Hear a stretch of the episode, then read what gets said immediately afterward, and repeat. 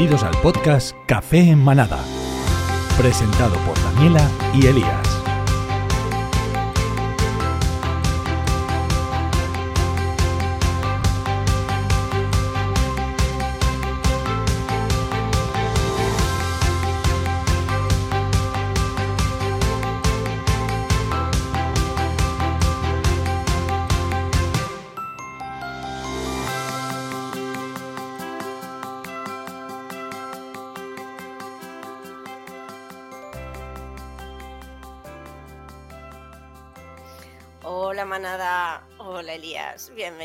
Siempre a Café en Manada. Gracias por estar ahí un día más. Hola, hola, hola Daniela, ¿qué tal? ¿Cómo estás? De viernes. Con ganas de podcast ya. Bueno, Sí, a ver, es- vamos, vamos a ir rápido a lo de las redes y hablamos porque tenemos aquí una persona que no quiero hacer esperar.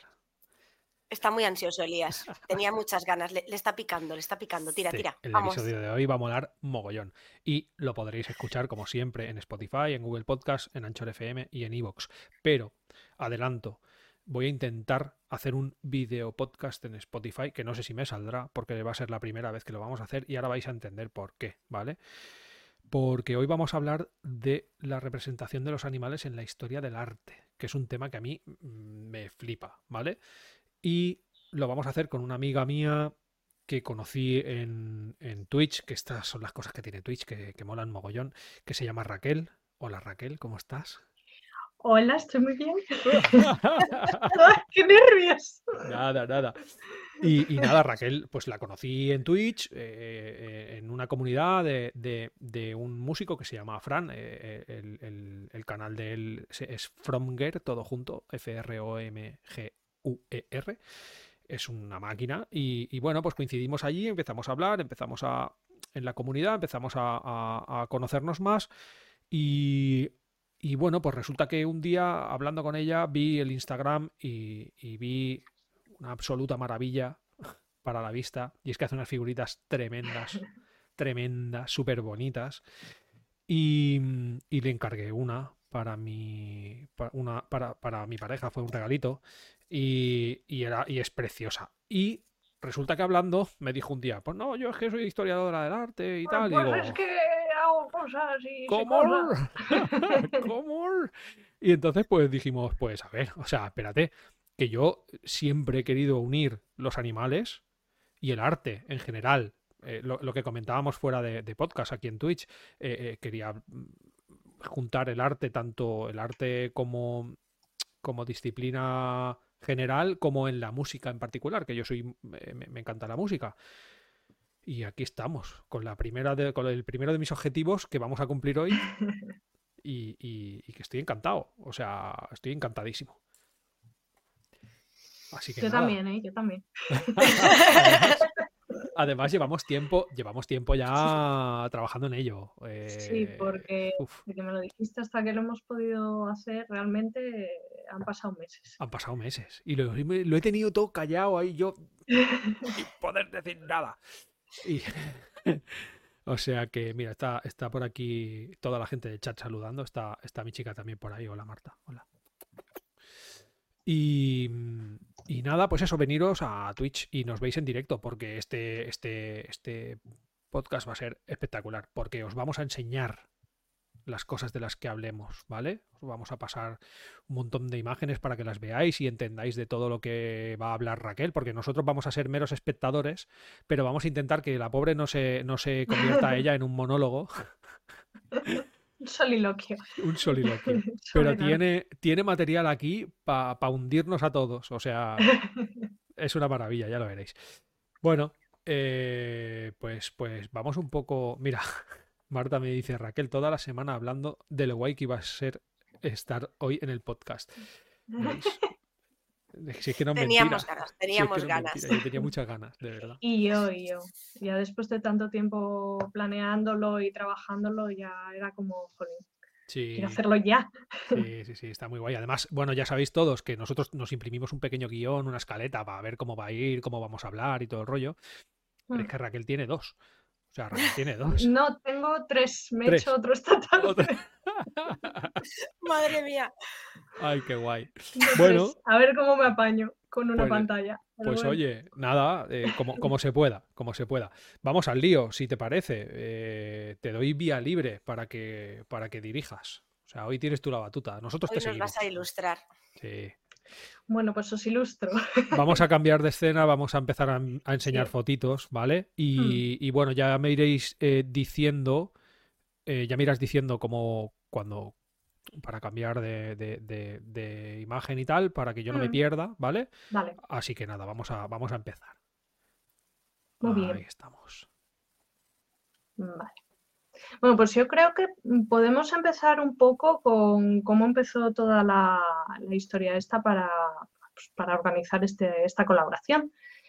Y, claro, cuando me planteaste el tema de, oye, ¿cómo verías hablar sobre los animales a través de la historia del arte y tal? Pues mm, como que yo empecé con una idea y luego fui cambiando. Sí. Y dije primero, vale, sí, y además lo hablaba contigo, voy a coger cinco in- animales y vamos a ver cómo cambian esos cinco animales. Pero claro, cuando lo empecé yo a masticar en mi cabeza dije, no, no puedo hacer eso, porque entonces nos perdemos eh, una parte por otra, por un lado, y por la otra, pues igual hablamos de las vacas mm, por demás y nos dejamos los perros o los gatos sin tocar. Entonces al final lo que decidí fue hacer un poco un general, ir por épocas y ver qué se representa en cada época y cómo se representa y por qué se representa. Entonces, bueno, mm, vamos a ir haciendo un repaso desde las primeras representaciones eh, en la prehistoria, que se dan en la prehistoria, Sí. hasta las últimas eh, representaciones o usos que se le da a los animales en la historia del arte en movimientos mm, como son, por ejemplo, las performances, que pueden generar cierta polémica. De hecho, traigo tres jugosos para terminar que, que Ah, yo sí. creo que va, sí, que va a sacar debate. sí, Vale, bien, guay, la bien. cosa. Perfecto, eso, lo- eso nos gusta. Así que nada, eh, bueno, está dividido por etapas históricas, os iré indicando más o menos cómo vamos y Sí. un poco la cronología para, para ir encuadrando un poco eh, en tiempo y en lugar, para, para que quede un poco, bueno, eso, eh, enmarcado y contextualizado. Sí. Entonces, bueno, pues ¿por dónde vamos a empezar? Pues por las primeras representaciones que se dan en la prehistoria. Ajá. Y estamos hablando de una horquilla cronológica bastante amplia, como de unos 30.000 años antes de Cristo a unos 10.000. Bien, da, da tiempo a Amplia, representar amplia. cosas. sí. Y, y claro, cuando me puse a buscar información dije, oye, ¿por qué representar animales? Y luego te pones a pensar, si es que los animales es eh, casi lo primero que dibujamos cuando somos niños. Cuando tenemos unos lápices de colores y un papel, voy a dibujar a mi gato, o voy a dibujar el pájaro que vi, o estoy en la playa y cojo un palito y hago un dibujo en la arena. Entonces, cabe pensar que esta gente que era nómada y vivía en las cavernas, pues, pues mm, no tenían mucho más que hacer más allá de cazar, recolectar y pasar el rato en las cuevas. Entonces hay que entretenerse como sea. Qué buena vida. ¿Qué vamos a hacer? Sin. Pues vamos a pintar para contar nuestras historias, ¿no? Sí. Entonces, eh, pues las primeras representaciones que hacen son de animales y lo que representan pues es lo que les rodea. Y suelen ser bisontes, sí. eh, renos, caballos, que son como los toros eh, prehistóricos, también representan leones, osos, y el porcentaje de estos animales va a cambiar según la, la zona geográfica en la que se representen. No es lo mismo los animales que nos vamos a encontrar, por ejemplo, en cuevas de España, que los animales que nos vamos a encontrar eh, más al norte en cuevas de Francia o en Alemania. Van a ir cambiando porque la, la fauna y la flora cambia. Eh, lo van a representar tanto en las paredes, en las cuevas, que puede ser pintado y a veces también grabado, y lo van a representar también en figuras que pueden llevarse con ellos cuando se trasladan de una cueva a otra, que es lo que estamos viendo en la imagen ahora mismo. Vale. Lo que estamos viendo exactamente es Foto- un bisonte, la foto 1, Sí.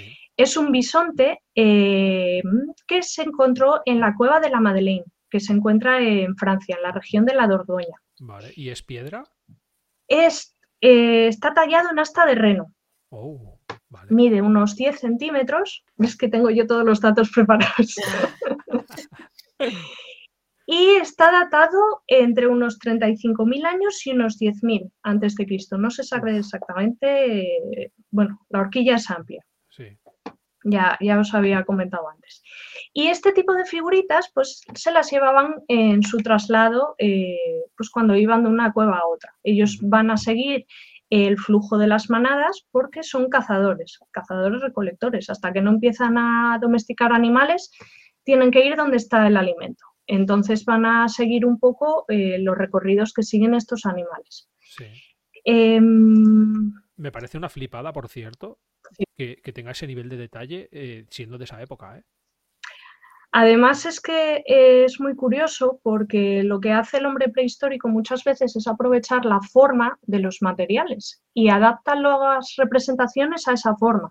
Por ejemplo, pues en este cachito de asta de reno, pues dijo, a ver en qué parte que sea más abultada puedo hacer el lomo y cómo puedo colocar la cabeza y al final son muy pocos trazos los que utiliza. Y esto es algo que llamó mucho la atención en artistas contemporáneos como Picasso, que estaba alucinado con este tipo de representaciones y tiene una serie eh, él mismo de toros que realiza como si fueran las, las pinturas de Altamira realmente. Vaya. Le fascinan mucho este tipo de trazos. Y el descubrimiento de estas cuevas eh, pues se realiza en unas décadas del siglo XIX, siglo XX, que va a influir eh, muy positivamente en, en- en los artistas de esa época y se van a ver influenciados por estas representaciones también. Ajá. Me parece curioso mm, apuntar que la primera cueva con pinturas rupestres que se encontró en todo el mundo fue la de Altamira, ¿Ah, sí? que se descubrió en 1879 Anda. y fue eh, el descubridor fue Marcelino Sández Autola y Pedrueca, que era hijo de una familia hidalga y se había formado como naturalista e historiador y prehistoriador. Eh, solo los nobles se dedicaban a la historia, por así decirlo, que eran los que tenían un sustento económico lo suficientemente potente como para dedicarse a picar piedras o a explorar cuevas. Claro, porque no da dinero. Y claro, no, realmente no, es, es, eh, es por el mero hecho de, de- de investigar, por así Sí. decirlo. Y, y cuando se descubrió esta cueva, eh, se tomó la noticia con mucho escepticismo porque se pensaba que era un fraude, realmente pensaban que lo había, lo había pintado él mismo. Mira, de hecho, si pasas a la siguiente fotografía, Sí, y tanto. es justo eh, uno de los techos de, de la cueva de Altamira. Vale. que aquí, por ejemplo, se ve cómo aprovechan la, la propia orografía de la cueva, las formas que son abultadas, para hacer en cada uno de estos bultos, por así decirlo, un bisonte. Y hace que, que parezca que el, que el dibujo sale, que, que tiene volumen, que, tiene, que está vivo. Sí, Eso es. sí. qué guapo. Eh, hasta que no se empezaron a descubrir más cuevas mm, de características similares, no empezaron a tomar en serio este descubrimiento. Y según se fueron encontrando más, sobre todo en la zona de Francia, se pudo establecer una relación entre todas ellas, tanto en estilo como en el tipo de representaciones que se hacían. No se sabe muy bien por qué representaban animales. Hay varias teorías y aquí, bueno, hay algunas más rocambolescas que otras. La primera, mm, que, bueno, que lo hacían con un sentido mágico, como si, si fueran animales protectores del propio clan que habitaba esas cuevas. Otra que simplemente eh, representaran los animales que cazaban. Parece ser que esta es la más lógica porque en la cueva del Pindal, que está aquí en Asturias, la Universidad de Cambridge, me parece que era, había descubierto o estaba investigando unas marcas que aparecían junto a las pinturas y las estaban poniendo en comparación con otras marcas que habían aparecido también en Francia y en Inglaterra, que parecían indicar ciclos migratorios y épocas de apareamiento. Ah, mira. Entonces, bueno, es una especie de calendario que ellos tenían para saber, oye, en qué época es más fácil cazar esto o en qué época están en cría esta especie para poder, eh, ir a por ellos. Vale. Y después eh, hay otra que es la que más me gusta a mí, si pasas a la siguiente foto. Sí. Vale, esta es la cueva de Lascaux. Está en Francia y es uno de los paneles de tantos que tiene la, la cueva. Eh, se pueden ver de derecha a izquierda, vamos, eh, leones superpuestos. Se pueden ver también eh, uros o toros prehistóricos. También aparecen bisontes y rinocerontes. Vale. Vale. Eh, esta forma de representar a los leones, que están unos superpuestos, Sí. eh, creían que era como para representar movimiento. Y sí es verdad que da como una cierta sensación como de que el león se está desplazando hacia, hacia la izquierda. Pero es que eh, en los últimos estudios que han hecho en las cuevas in situ, se han dado cuenta que poniendo un foco de luz justo debajo, un foco de luz que es una hoguera, y la Ah, hoguera claro. tiene claros y oscuros, Ajá. hace que parezca que las pinturas cobran vida y se mueven. Ostras. Entonces lo hace como un escenario perfecto para contar historias. Claro, con el, con el fuego, con la luz del fuego que es móvil, supongo que parecerá que hay, que hay movimiento en la, en la propia imagen. Sí. Sí, sí, sí, sí. Qué interesante.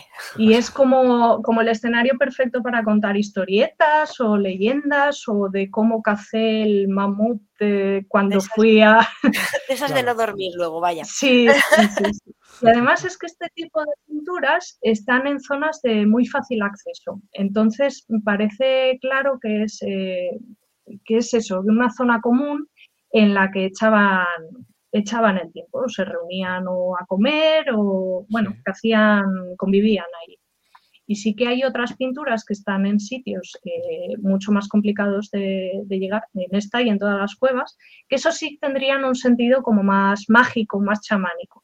Pero estas que se ven fácil mm, tienen un sentido como más simple, por así decirlo. Sí.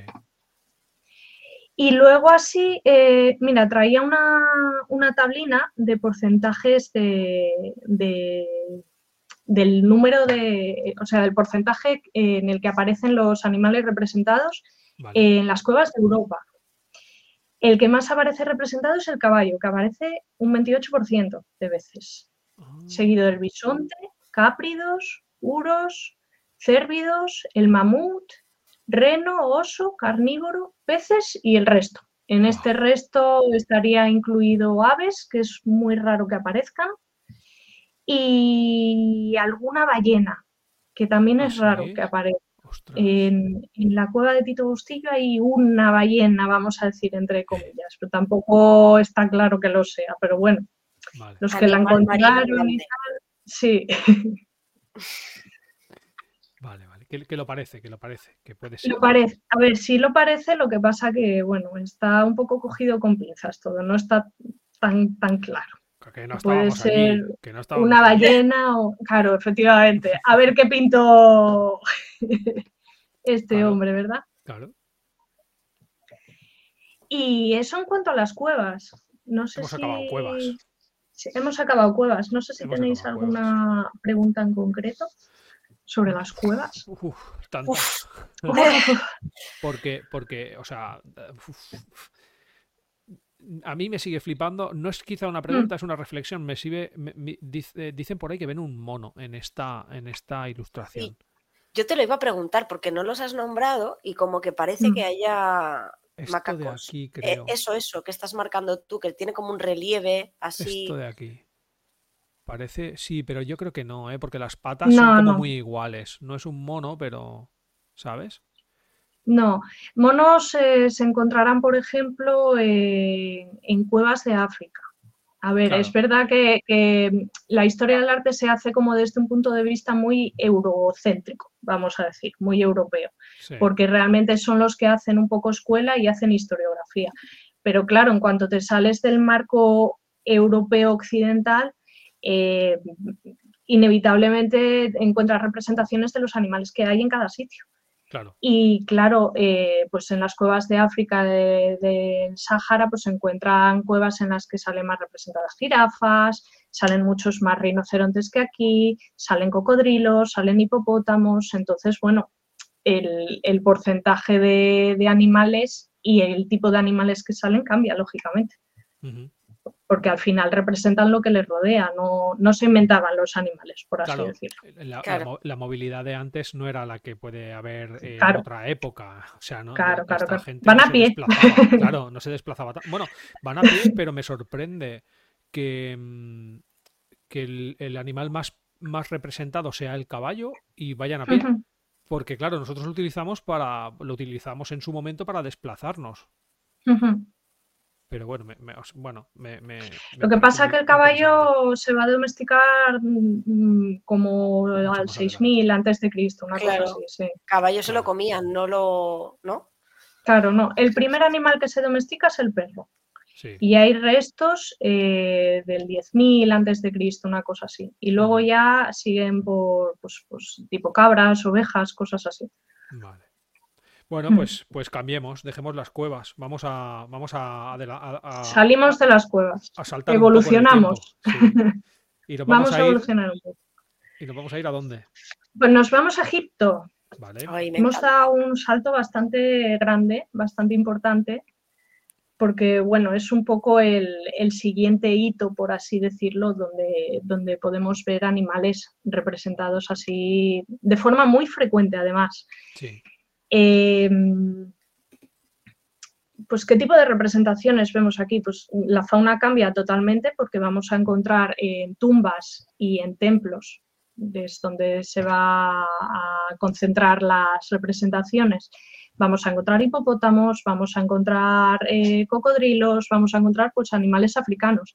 Y además hay como mucho contraste en el modo en el que se representan las figuras humanas, vamos a decir, con el de los animales. Y es que el modo de representar a los humanos en estas civilizaciones tempranas va a ser como si fueran divinidades.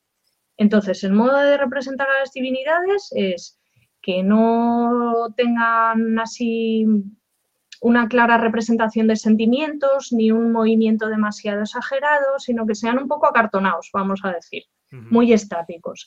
Y es en los animales donde se van a permitir un poco más de libertad. Vale. Y, más realismo, por así decirlo. Yo, eh, de entre todas las imágenes que se pueden elegir, que son muchísimas, he elegido esta porque eh, es un poco trampa esta imagen. Tenemos, por un lado, eh, dos representaciones animales. Por un lado tenemos a Anubis, que es el dios chacal, que se representa con, con, una cabeza de chacal y sería el dios de la muerte y la momificación. Esto es una escena de momificación en una tumba X, vamos a decir. Se suelen repetir en todas. Y claro, y es que los dioses egipcios eh, tienen esta representación tan curiosa que se identifican con animales. Anubis, que es el que sale aquí, es el dios chacal. Tenemos a Bastet, que es eh, el dios gato, que se dedica a la protección, al amor, a la armonía y a la guerra. Tenemos a Horus, que es el dios halcón. Tenemos a Jepri, que es eh, el dios escarabajo. A Num, que tiene cabeza de carnero a Nekbet, que es un buitre, a Sobé, que es un cocodrilo, a Tenemos los que queráis. un sinfín. Aburrir. Sí, qué pasada. Es tremendo. Entonces, esta imagen me, gustó por eso, porque por un lado salía el dios y por otro tenemos mobiliario, que si os fijáis es una especie de mesa o cama eh, que tiene forma de, de leopardo o de leopardo. Sí, o de león. En la cabeza. Me ha dicho león, ¿no? De león con la, con la melena. Sí, puede ser la melena, sí. Sí, sí, sí, es más bien un león, que aprovechan eso, eh, la forma de un animal para trasladarla a un, a un mueble que utilizan, que también es una forma de, representación artística. y, y, nos da más datos además, que es que en Egipto no solo utilizaban a los animales como dioses, sino que eran parte del día a día. Se ve en, este, en esta mesa, pero es que también la utilizaban, por ejemplo, en, las paletas de maquillaje, estaban talladas y en muchas de ellas aparecen representaciones de animales, aparecen leones, aparecen buitres, aparecen dioses, aparecen cocodrilos, o sea, es algo cotidiano de ellos. Qué pasada. Me encanta Egipto, de verdad. ¿eh?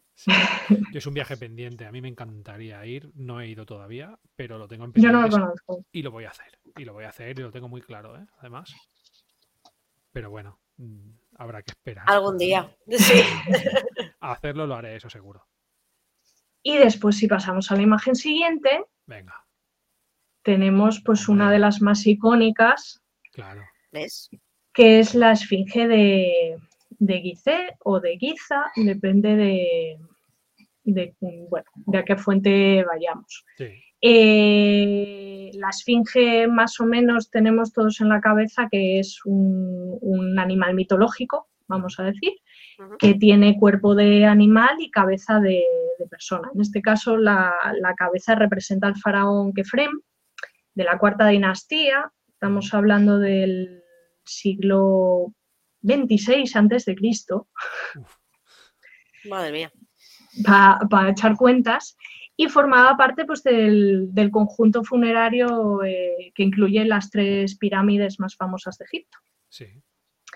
Y, claro, los animales se representan como animales, pero también hay que tener en cuenta que, que tenemos una gran biblioteca de animales fantásticos que aparecen en, la historia del arte y en todo nuestro imaginario histórico. Entonces me parecía interesante también eh, pues señalarlo, porque además eh, va a ser un tema recurrente. Si pasamos un poco más avanzando en el tiempo a Mesopotamia y pasamos a la siguiente imagen, eh, estamos en Mesopotamia entre el Tigris y el Éufrates aquí en Oriente Próximo hacia el 4000 a.C. Vamos avanzando un poquito eh, en, este calendario.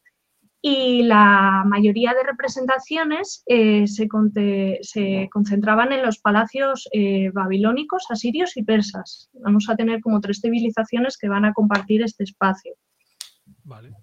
Y era muy común, pues, en estas decoraciones utilizar animales.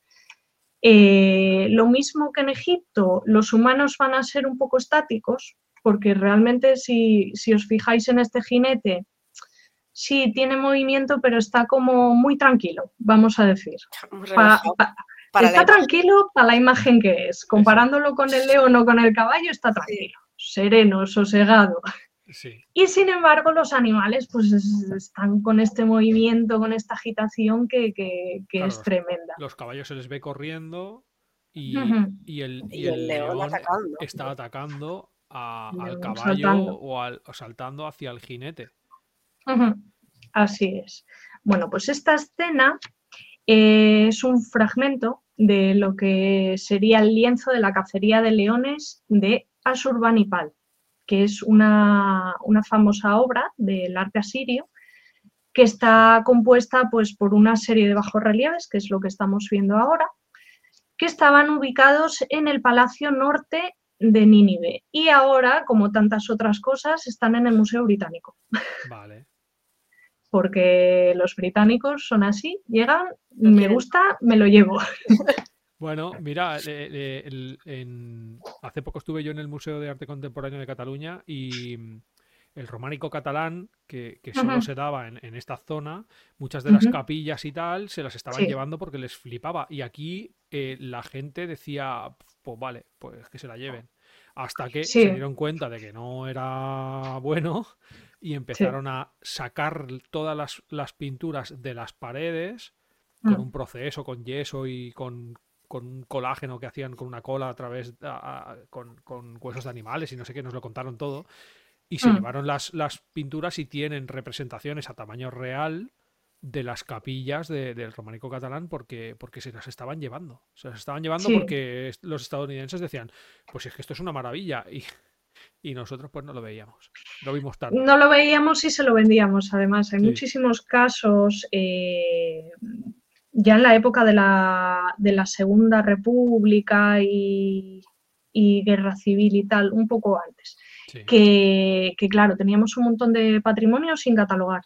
Eran ermitas de pueblo que la conocían los del pueblo y punto pelota, no había más. Y llegaba el marchante X o el comerciante X estadounidense, decía, eh, por 10.000 te lo compro. y los del pueblo encantados porque te lo vendían por 10.000 pesetas, 10.000 pesetas que iba para el bolsillo y que más me da a mí que la ermita tenga pinturas que no las tenga. Claro. Y hay muchísimos casos de esos. Lo que pasa que, bueno, lo de los británicos pues es, es- es llamativo porque además si os fijáis en esta foto Sí. se ve eh, como un corte vertical. Sí. Sí. Bueno, pues ellos iban con la sierra, cortaban ¿Qué dices? Lo que oyes. Por aquí mismo. Sí, Por aquí cortamos Por que aquí. nos cabe en la caja. Oh, Madre mía. Que, bueno, Sí, sí, eh, se me ocurre un adjetivo calificativo no muy apto para. De verdad, es que destruir estas cosas es. Nada, cuatro dedicos más para la derecha, ¿no? Un poquito más y, y lo haces bien. O sea, no sí, sé. porque al final el corte está en un sitio que dice, joder, para la caja más grande, muchacho. Claro. Que Tampoco cuesta tanto. Por eso lo igual. digo. Madre mía. Date cuenta que al final seguramente los que cortaban eran los del propio pueblo, que les pagaban cuatro duros para decir, córtame esto, empaquétamelo y mándamelo. Claro. ya. Y a correr. Y me pones en la caja un número uno para que sepa yo después cómo lo tengo que montar. Sí. Ay, un Y puzzle. ya me arreglo. Sí, sí, sí, van haciendo los puzzles, esto es así. Pero bueno, afortunadamente vamos teniendo más cabeza. Pues, pues sí, di- espero. Pero sí, sí, se han hecho barrabasadas, la verdad. Y, y mira, si pasamos a la siguiente imagen, Vamos a ello. volvemos a tener una esfinge. Esta es distinta porque esta en vez de tener cuerpo de león, lo que tiene es un cuerpo de toro alado, que es, a ver, ¿qué? Vale. Eh, estaban en la fortaleza del rey Sargón de Asiria y eh, representan eso, pues estas figuras mitológicas que además se pusieron en las puertas del palacio con un sentido de, de protección porque a los animales en la historia del arte se los puede representar de dos formas, como animales o con un significado. Ajá. Y este significado puede ser desde una alegoría o una representación de una divinidad, de Cristo o de lo que sea, o utilizar estos animales con un sentido propio de protección. Suele hacerse con los leones. Los leones cuando se colocan en las puertas, que además traigo una foto de ello, Sí. eh, es con un sentido de protección o cuando se colocan, por ejemplo, en los templos griegos, eh, como encabezando o dando la bienvenida al- a los eh, fieles que vienen, pues es para proteger ese sitio. Entonces, bueno, es interesante también y, y lo hace complicado. Nos lo hace complicado a los historiadores porque muchas veces tenemos que andar mirando, ¿esto es un león o es el león que representa tal? Claro, porque tiene una representación y se Claro, puede claro. ver de, de diferentes puntos de vista, diferentes Eso lecturas. es. Sí, sí, sí, sí. Además, en esta imagen en concreto, además es que es, eh, claro, un- un león alado, Es un toro, esto o es sea, un un toro, toro. un Ah. perdón, un toro alado con cabeza de persona. O sea, Eso ver, es. Sí, bueno, y la An- persona no- analízamelo. Claro, entre lo que lleva en la cabeza, las barbas. Claro. eh, bueno, no sé si son barbas, o sea, podríamos identificar si es, se supone que es un hombre, ¿no? Sí, sí. La bueno, cabeza de un hombre, no sé. Sí, lo que pasa que ya pasaría a ser eh, una esfinge. Es una esfinge que protege, en este caso, el, el palacio de, de, de quién era, perdón, de Sargón II. Ah, pues esta es la cabeza de él, ¿no? Se supone. Eh, no, en este caso yo creo que es genérico. En el caso de la esfinge egipcia sí era Kefren, era el faraón. Vale. pero en este caso no, son No representa, no es lo esfinges. mismo. Son, tienen, No. son esfinges, pero no tienen el mismo significado. Eso es, eso Vale. es. Al final, como son culturas que están cercanas, beben unas de otras, entonces se influencian y, y pueden coger el mismo tipo de criatura pero darle un significado distinto. O ese significado puede evolucionar, por así decirlo, y adaptarse un poco a, a la realidad pues, de cada cultura. Qué guay. Wow. Eso que se ha escuchado es un gatito. Sí, es Luigi, que anda por. Aquí, aquí los animales son bienvenidos, ya lo sabemos. Y si ellos hacen ruido, lo pueden hacer, no pasa nada. Bueno, Pues seguimos, si os parece. seguimos. eh, damos otro salto en el tiempo y nos vamos a, Grecia, un poco al ámbito griego, y es que en, eh, todo lo que es la, península griega y todas las islas que hay alrededor, eh, van a convivir varias culturas también, porque ¿para qué lo vamos a hacer fácil y sencillo? Si podemos juntarnos todos y hacer cada uno lo que nos dé la gana, ¿no? Hombre, claro. vamos a complicarlo más. Bueno, pues tenemos eh, por un lado el arte minoico, que sería del 3000 al 2000 a.C., y por otro lado el arte micénico. El arte minoico se va a dar en la isla de Creta, que es esta largada que está en, la parte de, de, abajo de Grecia. Sí. Eh, que va a tener pues una cultura muy floreciente eh, en la que el arte sobre todo se va a manifestar en palacios grandiosos que son casi laberínticos. Y un poco aquí en este tipo de palacios es donde crece el mito del Minotauro. Ah, este, este mito en el que hay una criatura, que es el Minotauro, encerrada en un laberinto del que no se puede salir y hay que, hay que hacer de todo para poder encontrar la salida pues se van a inspirar un poco en este, en este tipo de palacios.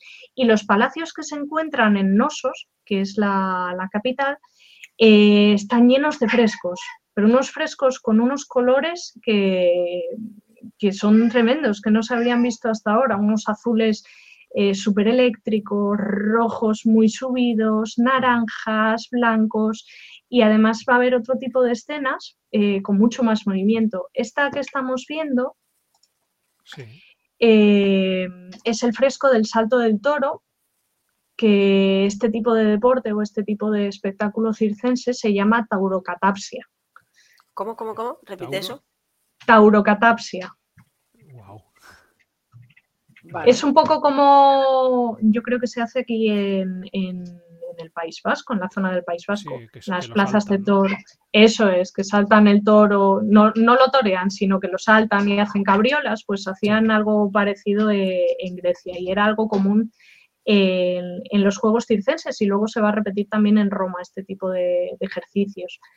Y este es uno de los frescos que, bueno, de los más famosos que hay en este palacio, pero hay otros eh, de monos azules, que están saltando de un árbol a otro, hay de delfines, hay de, danzantes con otro tipo de animales que realmente pues, son muy, muy llamativos. y después si pasamos a la siguiente imagen. Venga. Uy. Ahí. Tenemos lo que os adelantaba antes de los leones, que depende de dónde los pongas, cuándo y cómo, significan una cosa u otra. Y es que estos leones están en la, en la puerta de Micenas. Vale. Eh, Micenas ya está en, la península del Peloponeso, es este apéndice que tiene debajo Grecia, esta pequeña península. Y, esta, bueno, pues es la ciudad mítica o que han eh, encuadrado los estudiosos de, de, la obra de Homero en la ciudad de Agamenón, este ah. jefe de los aqueos que, va a luchar en la guerra de Troya. Y cuando se descubrió esta, esta, ciudad, lo que se encontró en la puerta fueron estos dos leones sin la cabeza con una columna en medio. Y estos leones lo que tienen es un sentido de protección, parecido un poco al que hemos visto de las, de las esfinges eh, con forma de toro aladas de, los templos asirios. Es verdad que no tienen Pero en este caso, no, están descabezados. No me había dado cuenta, fíjate tú. Estaba haciendo zoom en la imagen porque digo, espérate. ¿Qué tienen, no? no, no, están descabezados. No sé cómo sería la cabeza realmente. Pero, porque bastante grande. Pero, están descabezados porque se la quitaron o porque la hicieron así. entiendo que se, encontraba así. Ya se encontró así y las cabezas no aparecieron. Entonces, pero bueno, por el, la forma en la que tienen las propias piedras del muro y tal, mm, yo, creo que, estaban un poco salidas, que estaban como con más relieve, parece, para que encajaran bien aquí. Claro. Pero, eh, quizás giradas. Me cuesta, me, cuesta imaginarme la cabeza por cómo estaba colocado así con el triángulo delimitado Si Mm. te fijas en el de la izquierda, está como picado esto. Aquí debería estar la cabeza Ah. enfocando hacia afuera, ¿sabes? Como Ah, vale, mirándote vale. hacia ti, ¿sabes? Como Va- más con vale, relieve, más Con girado. relieve hacia. Vale, ahora sí, ahora ya Sí. me lo estoy imaginando más. Vale, gracias. Estaba intentando situar porque, claro, yo decía, ¿cómo cabe la cabeza ahí para arriba? Digo, Claro, es que no cabe. Es que Claro, no cabe. digo, a No ver cabe, el problema es que no cabe. Claro, si la columna llega hasta ahí, eh, tiene que ser el límite, ¿no? De, de lo que es la figura de la representación. Claro, y además es que está encastado en piedra y, y ya está, y no hay más hueco. O sea, no había más hueco. Claro. Mm. Madre mía. Entonces, bueno, lo hace un poco complicado. Sí. pero, pero bueno, ahí está. Dos leones eh, custodiando las puertas de Micenas.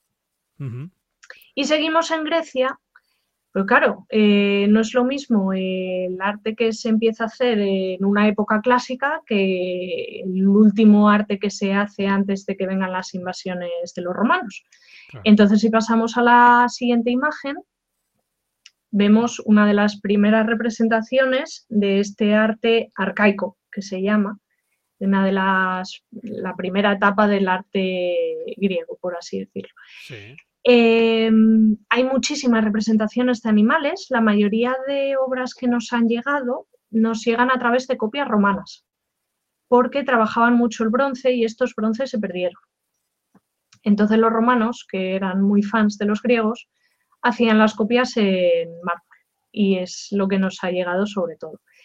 Eh, la más famosa quizás es el auriga de Delfos. El auriga es el conductor de, de cuadrigas, se llama así.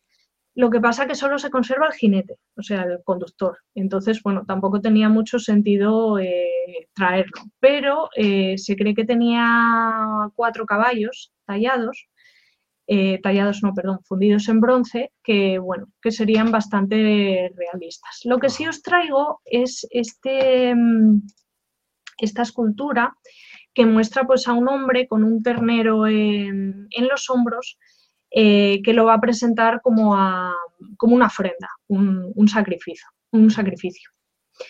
Y este tipo de representaciones de hombres con animales a los hombros es común y va a ser un tema que se va a repetir a lo largo de la historia, lo que pasa que se le va a dar otro significado.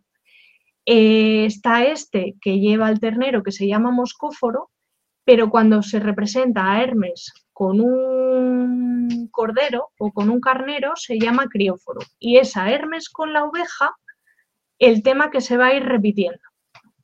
Y se le va a dar otro significado que veremos más adelante. Vale. Pero bueno, hay que mencionarlo ahora para tenerlo ahí. Después, eh, si pasamos a la siguiente imagen, seguimos en Grecia, pero el estilo ha cambiado, ha evolucionado. Sí, totalmente. tenemos una representación pues mucho más real de la, de, pues, de la naturaleza y de la realidad. Esto es un fragmento de los frisos del Partenón de Atenas. De nuevo están en el Museo Británico. Y de nuevo los cortaron con una sierra. Madre mía, menos mal que al menos no se ve un corte por medio en esta figura. No, en esta en concreto no, pero bueno, en, en otras sí. Ya. Sí, sí, es tremendo. Igual Y aquí, entonces, pues, igual sí. entonces no eran, en, en la de antes igual entonces no fueron los lugareños, ¿eh? que la cortaron mal. Igual si se repiten los patrones de cortes donde no se ve, igual eran los británicos, ¿eh? Yo no quiero decir nada. No señalo a nadie, pero Yo no digo nada. Eh, pues sí, puede ser, no te digo yo que no. Perdón, ¿eh? No sé, es una sensación. No, no, no.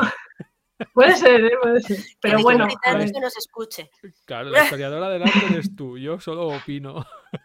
pero bueno, es así pensándolo fríamente es más fácil eh, Sí. trasladar a cuatro intelectuales y pagar a cuatro chapuzas del sitio donde vayas Claro, que llevar a cuatro intelectuales y llevarte a ocho chapuzas de tu país. sí, Les puedes sí. pagar menos, sí, entonces sale más rentable. claro. Eh, vale, eh, los animales que más se representan en esta época, pues caballos. Mm, nos vamos a cansar de, de verlos, pero es que también tenemos animales fantásticos y es que la mitología griega está llena de, de bichos extraños, como son los centauros, los sátiros, que son mitad cabra, eh, criaturas quiméricas que tienen una parte de culebra y otra de león y otra de águila. O sea, tenemos para aburrir, tenemos grifos, tenemos eh, Pegaso, que es quizás la Ah, claro. criatura híbrida por excelencia de, de la mitula- de la mitología griega. Tenemos esfinges también y todos estos animales pues se van a, a representar. Sí. Y lo que son las representaciones de la mitología van a dar pie a que se representen estos animales, porque van a ser los temas por, por excelencia. Aunque no conservamos todas las obras, conservamos textos, textos que describen estas obras y que nos hablan pues de, de lo perfectamente realizadas que estaban, que engañaban al ojo humano y parecían realmente la, pues la realidad, la, la naturaleza tal cual, que no parecían esculturas, por así decirlo. Alcanzaron tal realismo que, que engañaban a las Hombre, personas. La verdad es que hay algunas y algunas esculturas que las ves y por ejemplo yo vi una, no me acuerdo dónde fue, pero era una figura de un hombre, de un anciano y una niña y estaba el anciano estaba desnudo y se veían los pliegues de la piel que decías, pero, pero qué flipada es esta, o sea, ¿quién es el genio que, ha- que ha hecho esto? Que es que se parece, que parecían que había hasta venas y todo Sí. en, en la piel, es, es increíble el nivel de detalle que consiguen en, en piedra, o sea, en piedra. Flipa. En piedra. Mm. En piedra y con cincel y martillo, porque ahora los escultores tienen herramientas eh, eléctricas Eso. que te hacen el movimiento solo, pero aquí era A manita, a manita. a manita, Sí, sí, sí, a sí. manita y con un pulso que vamos. Ya te digo. El Mm. mío, el mío no sirve, yo, yo, yo no me la A serviría. tocar panderetas. para, Ya. para robarla, para robarlas, estoy yo. Bueno, Y bueno, otro de los temas clásicos por excelencia que se va a repetir en el Renacimiento y en el Barroco van a ser las metamorfosis de Zeus, porque Zeus tiene una cosa que es un dios muy casquivano y para poder hacer todas las cosas que él quería se transformaba en animales. vale. Entonces, que me gusta aquella, pues me voy a transformar en toro. Que me gusta aquella otra, pues me voy a transformar en cisne. Y así va el hombre de mito en mito. Vale, Lo tenía muy bien montado, sí. sí. Y si pasamos a la siguiente imagen, seguimos en Grecia, ya en la última época. Sí. Esta obra eh, se llama Toro Farnesio y lo que se representa pues es eh, otro pasaje de la historia o de la mitología griega que cuenta la historia de Dirce. Y Dirce eh, estaba casada con, con el usurpador del, del trono de Tebas.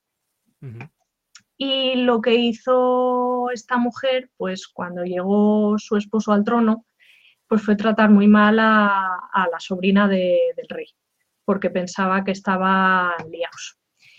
Entonces, cuando los hijos de esta mujer a la que estaba tratando tan mal crecieron, pues decidieron que, que la cosa no iba a quedar así. Entonces cogieron a Dirce, la ataron a las patas de un toro y soltaron al toro uh, y lo que se representa pues, pues es esto. Y claro, utilizamos un tema mitológico y aprovechamos para representar pues un toro en movimiento, un perrete aquí debajo, aprovechamos, Ahí zoom Claro. el perrete que se ve ahí. Sí, por favor.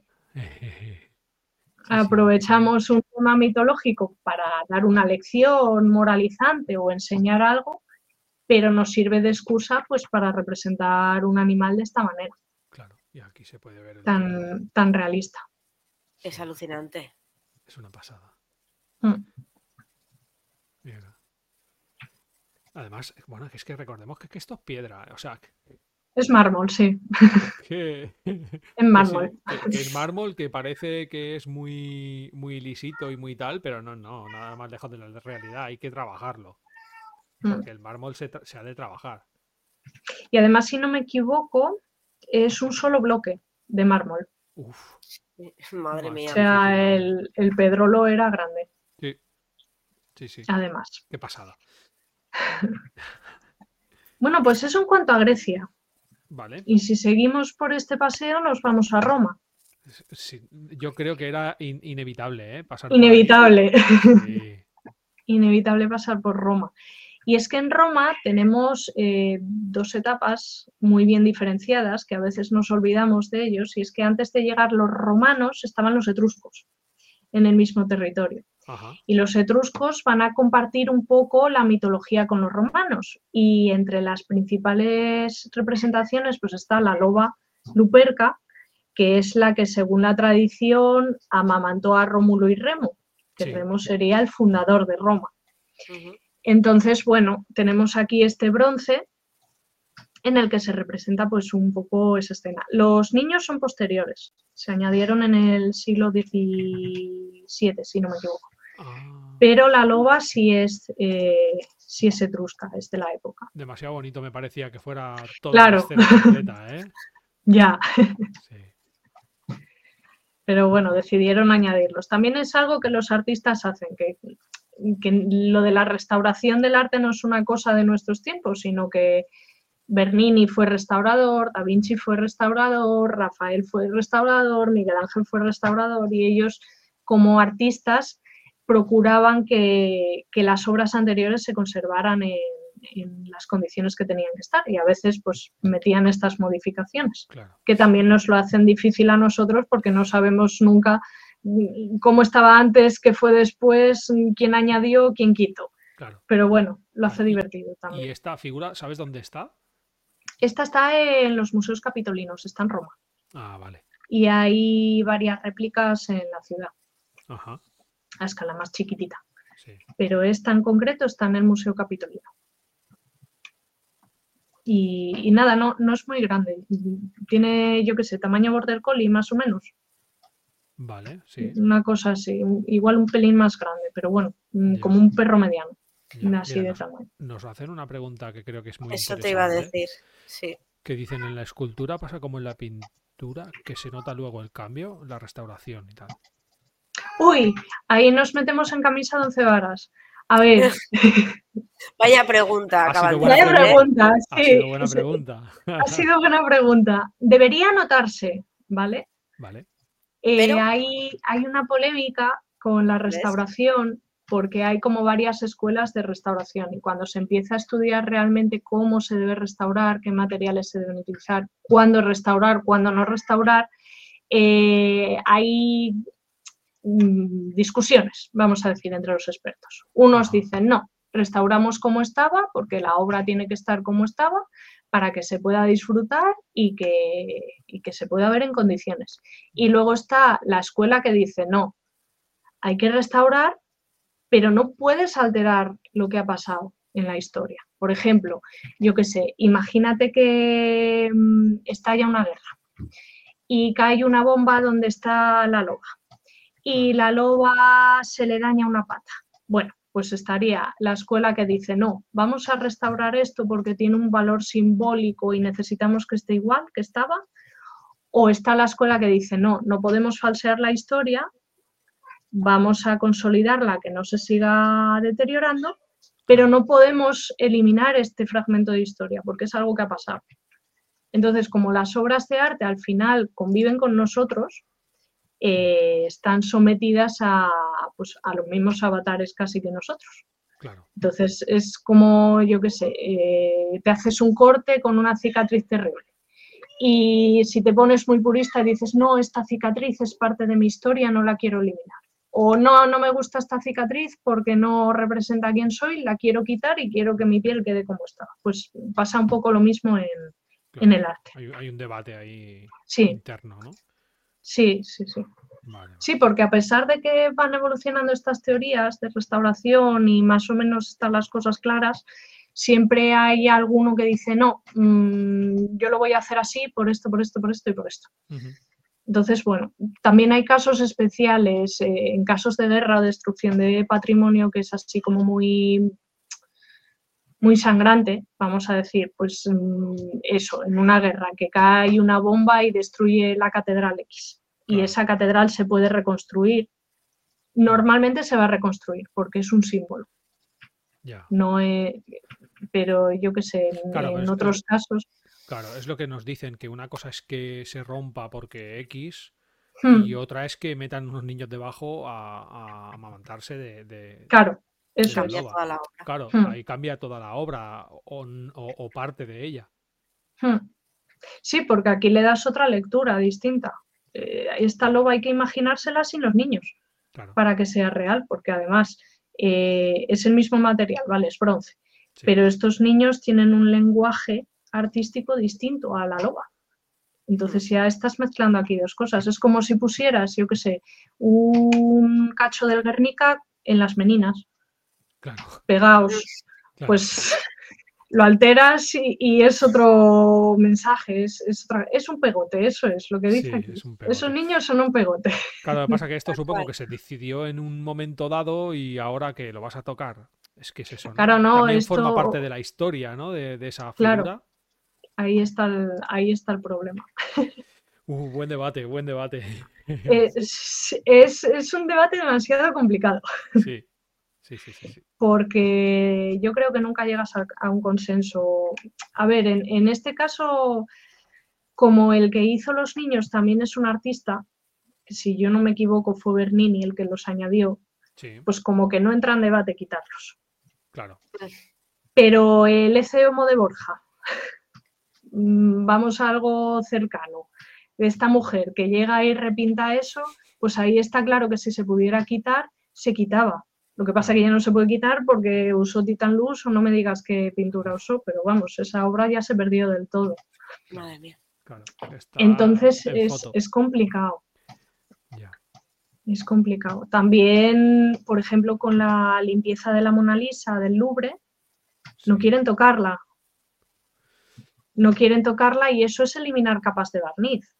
Cuando normalmente los, eh, los pintores de cámara de las cortes eran los que se encargaban del mantenimiento de, de los cuadros que estaban, que formaban parte de las colecciones reales. Y la forma de mantenerlos pues era dándole una capa de barniz para que los pigmentos no se perdieran. Por eso muchos cuadros en los museos tienen ese tono amarillento, sí, porque se pintaba barniz sobre barniz sobre barniz sin hacer una limpieza antes. claro. Entonces, claro, eh, la imagen que tenemos todos de la Mona Lisa con este color así sepia, medio verduzco, Sí, meter mano ahí y meter productos químicos para limpiarlo y que cambie totalmente la imagen, eh, eh, provoca pavor. Es que además ya no sabes si es el color original, el color que había, si lo ha alterado y ya no lo puedes volver a alterar. No, no, el color original va a ser seguro, porque Sí. los productos químicos con los que se limpian ahora te lo dejan tal cual. Vale, El problema es que tenemos en nuestro imaginario tan asimilado que la Mona Lisa es así, ya, que cambiarlo. que, que, que- que no, que cortocircuitan los cables. Claro, es como claro. Puede dar la- un síncope. Sí, sí, sí, porque claro, una cosa es cómo era en realidad y otra cosa es la imagen que, que nos ha llegado a nosotros. Todas estas esculturas que hemos visto de Grecia estaban pintadas Ya, con colores potentes y nos han llegado blancas. Claro, los primeros que empezaron a hacer historiografía de estas esculturas hablaban de la pureza del blanco, de la pureza del blanco en Grecia. Y cuando se descubrió que estaban policromadas era como, ¿pero y esto? ¿Y ahora qué? ¿Lo reescribimos todo? claro. ¿O cómo hacemos? Porque nos llega lo que nos llega. Qué difícil, Qué difícil, ¿verdad? qué difícil, por Dios. Es difícil, es complicado, es complicado. Y da para horas de debate, Sí. sin llegar a ninguna conclusión además, porque no, Claro, no vamos a arreglar el mundo. no puedes arreglarlo y además es que yo creo que cada caso es único, porque aunque tú tengas unos criterios eh, objetivos, vamos a decir, de actuación, Sí. de hay que hacer esto, esto, esto, luego tú tienes que mirar el contexto de esa obra, dónde está, qué significa para la gente, eh, cuál es su historia. Entonces, claro, cada caso es complicado, es muy complicado. claro.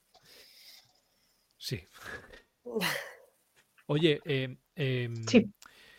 si os parece, como nos estamos acercando ya a la hora de, de- de- del episodio, porque más o Hmm. menos intentamos que sean de una horita, vamos a parar aquí. Vale, Vamos a parar aquí. Eh, para los que estáis aquí en Twitch, nos vayáis porque vamos a seguir grabando. Porque ya que tenemos a Raquel aquí con nosotros, la vamos a estrujar todo lo que podamos. Hay que exprimirla. exprimirme. Pero vamos a hacer dos partes de, de, este, de este episodio. Vamos a hacer dos episodios porque creo que merece la pena. Merece la pena y podemos hablar largo y tendido. Así que mm, vamos a cortar aquí, ¿vale? No vamos a sacar conclusiones en este primer episodio. Si te parece, Daniela, lo dejamos para el final. Sí, sí, mejor, por supuesto. Así que nada, nos despedimos ahora, ¿vale? Para los que nos oís en, en, formato podcast, pues que sepáis que va a haber una segunda parte que se eh, grabará hoy también y que se, em, se subirá eh, más adelante, ¿vale? Eh, de aquí un par de semanitas o así, ¿vale? Que es más o menos el calendario que solemos, que solemos seguir. Porque hacemos estas grabaciones una semana sí, una no. Entonces, pues bueno, de aquí a un par de semanitas tenéis el siguiente episodio, así que os quedáis con las ganas, se siente. A, haber, venido a Twitch, haber venido a Twitch, que siempre lo decimos, claro. Haber estado. Haber estado. Y para los que no podéis estar, pues que sepáis que eh, nos podéis escuchar en Spotify, en Evox, en Google Podcast y en Anchor FM, ¿vale? Así que nada, nos despedimos aquí, ¿vale? Eh, y hablamos eh, y, seguimos hablando ahora en un ratito. Y para los que estáis por ahí por formato podcast, nos escuchamos pronto. Que vaya bien, chao, chao.